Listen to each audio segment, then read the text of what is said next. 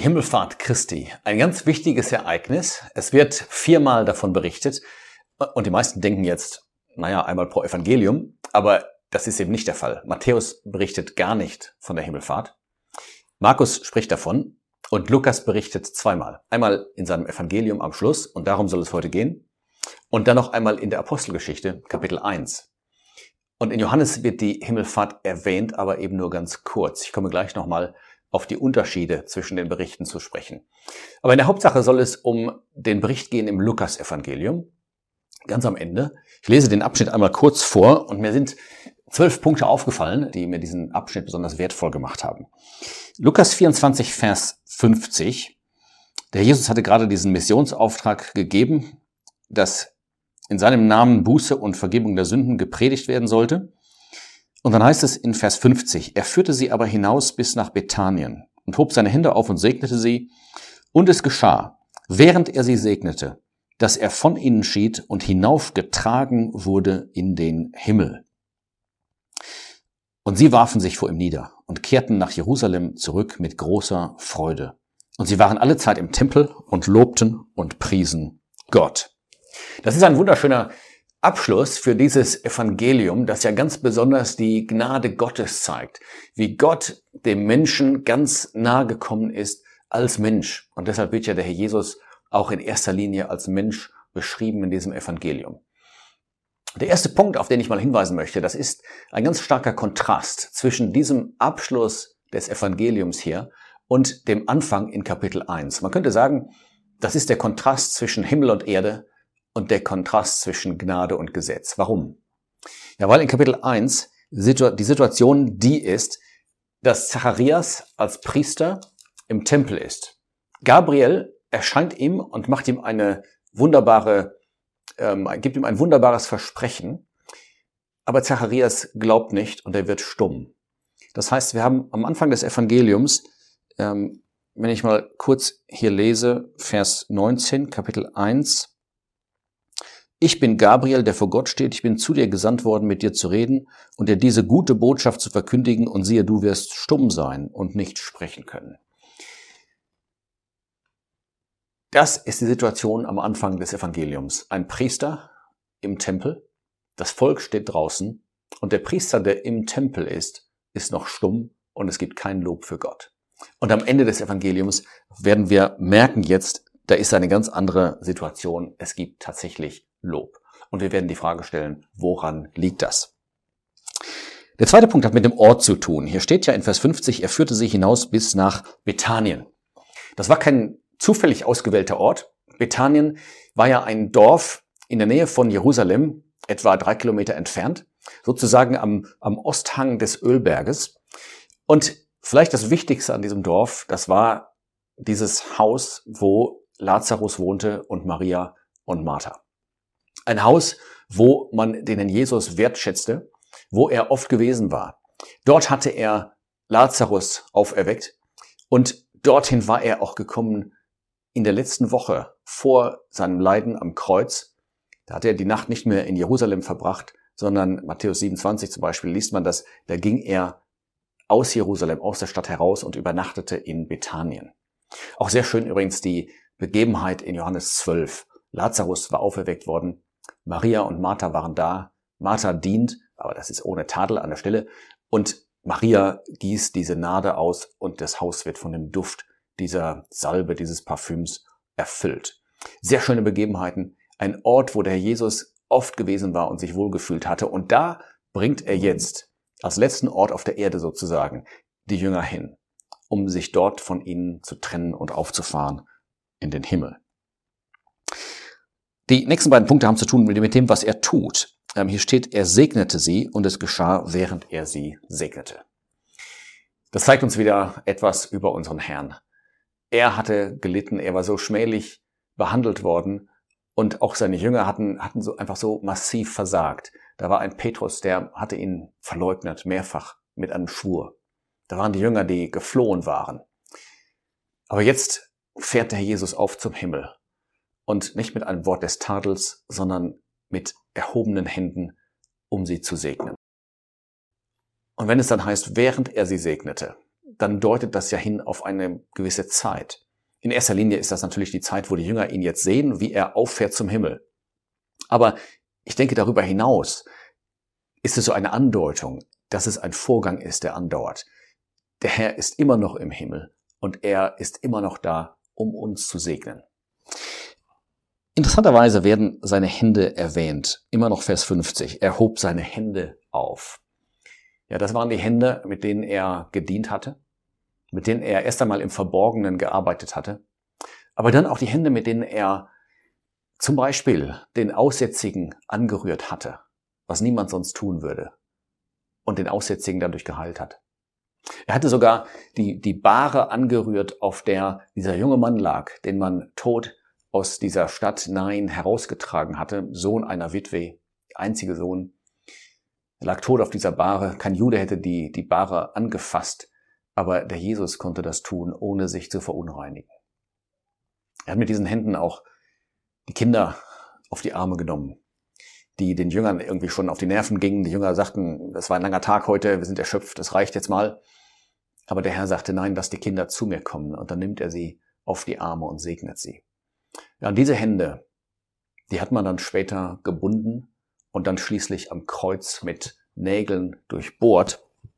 Und diese Hände erhebt er jetzt zum Segnen. Das spricht einen schon irgendwie sehr an. Das berührt einen, dass wir solch einen Heiland haben, der nur Gutes getan hat, der dann gelitten hat, aber der immer noch segnet. Ja, dann kommt dieser Ausdruck, ganz interessant in Vers 51. Während er sie segnete, da geschah es, dass er hinaufgetragen wurde in den Himmel. Das ist jetzt sehr interessant, wenn man diese verschiedenen Berichte der Himmelfahrt vergleicht. Da wird nämlich immer ein anderer Ausdruck benutzt. Wie gesagt, Matthäus spricht gar nicht davon und das passt sehr gut zu seinem Thema, der König, der Messias, der auf der Erde regieren wird und da bei dem Überrest sein wird. Und da würde die Himmelfahrt gar nicht hineinpassen in dieses Thema. Markus dagegen spricht sehr wohl von der Himmelfahrt. Ich lese kurz den einen Vers vor aus Markus 16. Da steht in Vers 19, der Herr nun wurde, nachdem er mit ihnen geredet hatte, in den Himmel aufgenommen. Also Markus sagt aufgenommen, Lukas sagt, er wurde hinaufgetragen. Und das passt auch wieder sehr schön zu dem jeweiligen Thema. Markus beschreibt den Diener und bei dem Diener ist das Erstaunliche, wo er ist am Ende dieses Evangeliums, aufgenommen in den Himmel. Lukas betont seine Menschheit. Und bei seiner Menschheit, da passt das so schön, dass hier steht, er wurde getragen. Das wird vielleicht noch deutlicher, wenn man den Kontrast bedenkt zu Johannes. Im Johannesevangelium kommt die Himmelfahrt eigentlich nur mit einem ganz kurzen Satz vor, den der Jesus selber spricht, und zwar in Kapitel 20. Da sagt er, Vers 17, ich fahre auf zu meinem Vater und eurem Vater, zu meinem Gott und eurem Gott. Das ist die Himmelfahrt in Johannes. Ich fahre auf. Da ist nicht die Rede von aufgenommen werden, auch nicht von emporgetragen werden, sondern er tut das in eigener Kraft. Er ist der Sohn Gottes. Er geht in den Himmel, weil er das Recht hat, dort zu sein und weil er dort hingehört. Hier so schön, er wurde hinaufgetragen. Dann heißt es am Ende von Vers 51, das ist mein Punkt Nummer 7 jetzt, in den Himmel. Das ist ein schönes Thema im Lukas-Evangelium. Man merkt, wenn man das Evangelium durchliest, wie der Himmel graduell geöffnet und aufgeschlossen wird. Am Anfang ist der Himmel noch relativ verschlossen. Da ist die Rede von den Tagen Elias, wo der Himmel verschlossen war, in dem Sinn, dass es nicht regnete, dass es keinen Segen gab. Man hört wohl am Anfang des Evangeliums, dass da himmlische Heerscharen waren, Engel, die Gott lobten, weil der Retter kommen sollte. Und dann merkt man, dass in dem Evangelium Stück für Stück der Himmel aufgeschlossen wird. Da sagt der Jesus zu den Jüngern, freut euch, dass eure Namen angeschrieben sind in dem Himmel.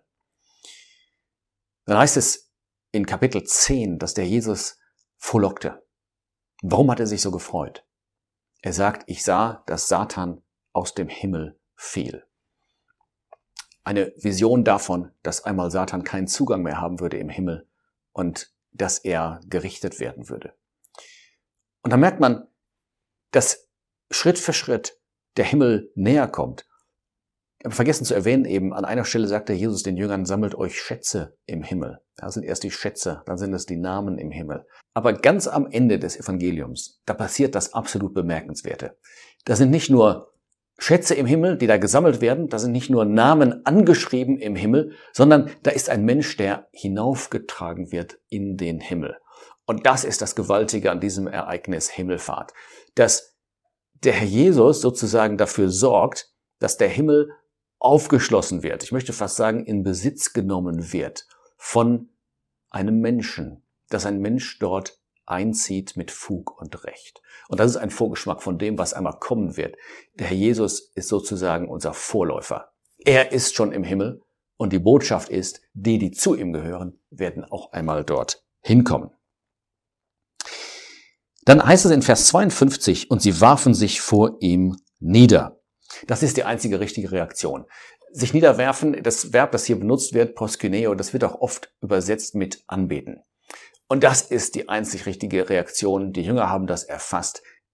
Dieser vollkommene Mensch, der jetzt hinaufgetragen wird in den Himmel, er verdient unsere Anbetung. Er ist tatsächlich auch Gott. Und dann heißt es, und sie kehrten nach Jerusalem zurück. Interessant, oder? Jerusalem. Der Jesus hatte gerade vorher davon gesprochen. Er hatte von diesem Evangelium der Gnade gesprochen, der Vergebung der Sünden, und er hat gesagt, die soll verkündigt werden allen Menschen. Und dann hat er gesagt, von diesem Startpunkt aus, Jerusalem, von dieser schuldigen, sündigen Stadt aus, die dafür berühmt war, dass sie die Propheten tötet. Und da, wo die Schuld am größten war, da sollte das Evangelium der Gnade zuerst einmal verkündigt werden. Außerdem warteten die Jünger natürlich, so wie der Herr Jesus gesagt hatte, in Jerusalem auf die Verheißung des Vaters. Also darauf, dass der Heilige Geist vom Himmel kommen würde und sie erfüllen würde. Und das geschah dann natürlich auch zehn Tage später am Pfingsttag und dadurch wurde die Freude nicht kleiner, sondern größer. Auch die Anbetung in Geist und Wahrheit konnte von dem Zeitpunkt an erst richtig stattfinden, weil der Geist dann in der Versammlung und in den Gläubigen auf der Erde wohnte mit großer Freude. Das ist auch so ein starker Kontrast zum Anfang des Evangeliums.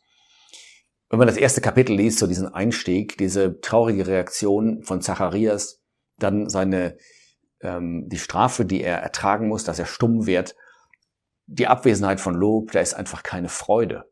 Die Freude wird wohl dann angekündigt in Kapitel 2. Siehe, ich verkündige euch große Freude. Ja, euch ist heute in der Stadt Davids ein Retter geboren. Und dann merkt man, wie dieses Thema Freude sich durch das Evangelium zieht. Aber hier am Ende, da haben wir tatsächlich Menschen, Jünger, die große Freude empfinden. Und das ist schon, das ist schon einigermaßen erstaunlich, denn man hätte doch erwartet, wo jetzt der Jesus nicht mehr bei ihnen ist, der sie beschützt hatte, der ihr Fürsprecher gewesen war, zu dem sie in jeder Situation hatten kommen können, wo sie jetzt alleine sind, da hätten sie eigentlich den Abschiedsschmerz fühlen müssen und traurig sein müssen. Aber sie scheinen irgendwie zu merken, dass etwas Besseres hier beginnt. Eine Epoche, in der es einen Menschen im Himmel gibt, mit dem sie in einer lebendigen Verbindung stehen werden. Und das ist so schön hier. Ja, er fährt auf in den Himmel, aber sie haben große Freude. Und sie waren alle Zeit im Tempel, und das ist mein letzter Punkt jetzt, sie lobten und priesen Gott. Hier passiert, was am Anfang des Evangeliums gefehlt hatte. Am Anfang war Schweigen, hier wird gesprochen. Hier gibt es Lobpreis. Und das Schöne ist, sie haben nichts zu sagen über sich selbst, über ihre Pläne, über ihre eigenen Kapazitäten, das, was sie vorhaben vielleicht auch. Nein, sie haben ein besseres Thema. Sie, wie es hier so schön heißt, sie lobten und priesen Gott. Sie haben es jetzt erfasst. Dieser Mensch, der jetzt im Himmel ist, der hat wirklich Gott zu ihnen gebracht. Er hat am Kreuz für die Schuld bezahlt. Er hat ihnen inneren Frieden gegeben und dadurch können sie jetzt diese Freude haben und Gott loben. In der Tat ein beeindruckendes Ereignis, unseren Herrn und Heiland so zu sehen, wie er von ihnen schied, wie es hier heißt, emporgetragen wurde, aber dann im Himmel ist und der Auslöser ist für große Freude und für Anbetung und Lob für Gott.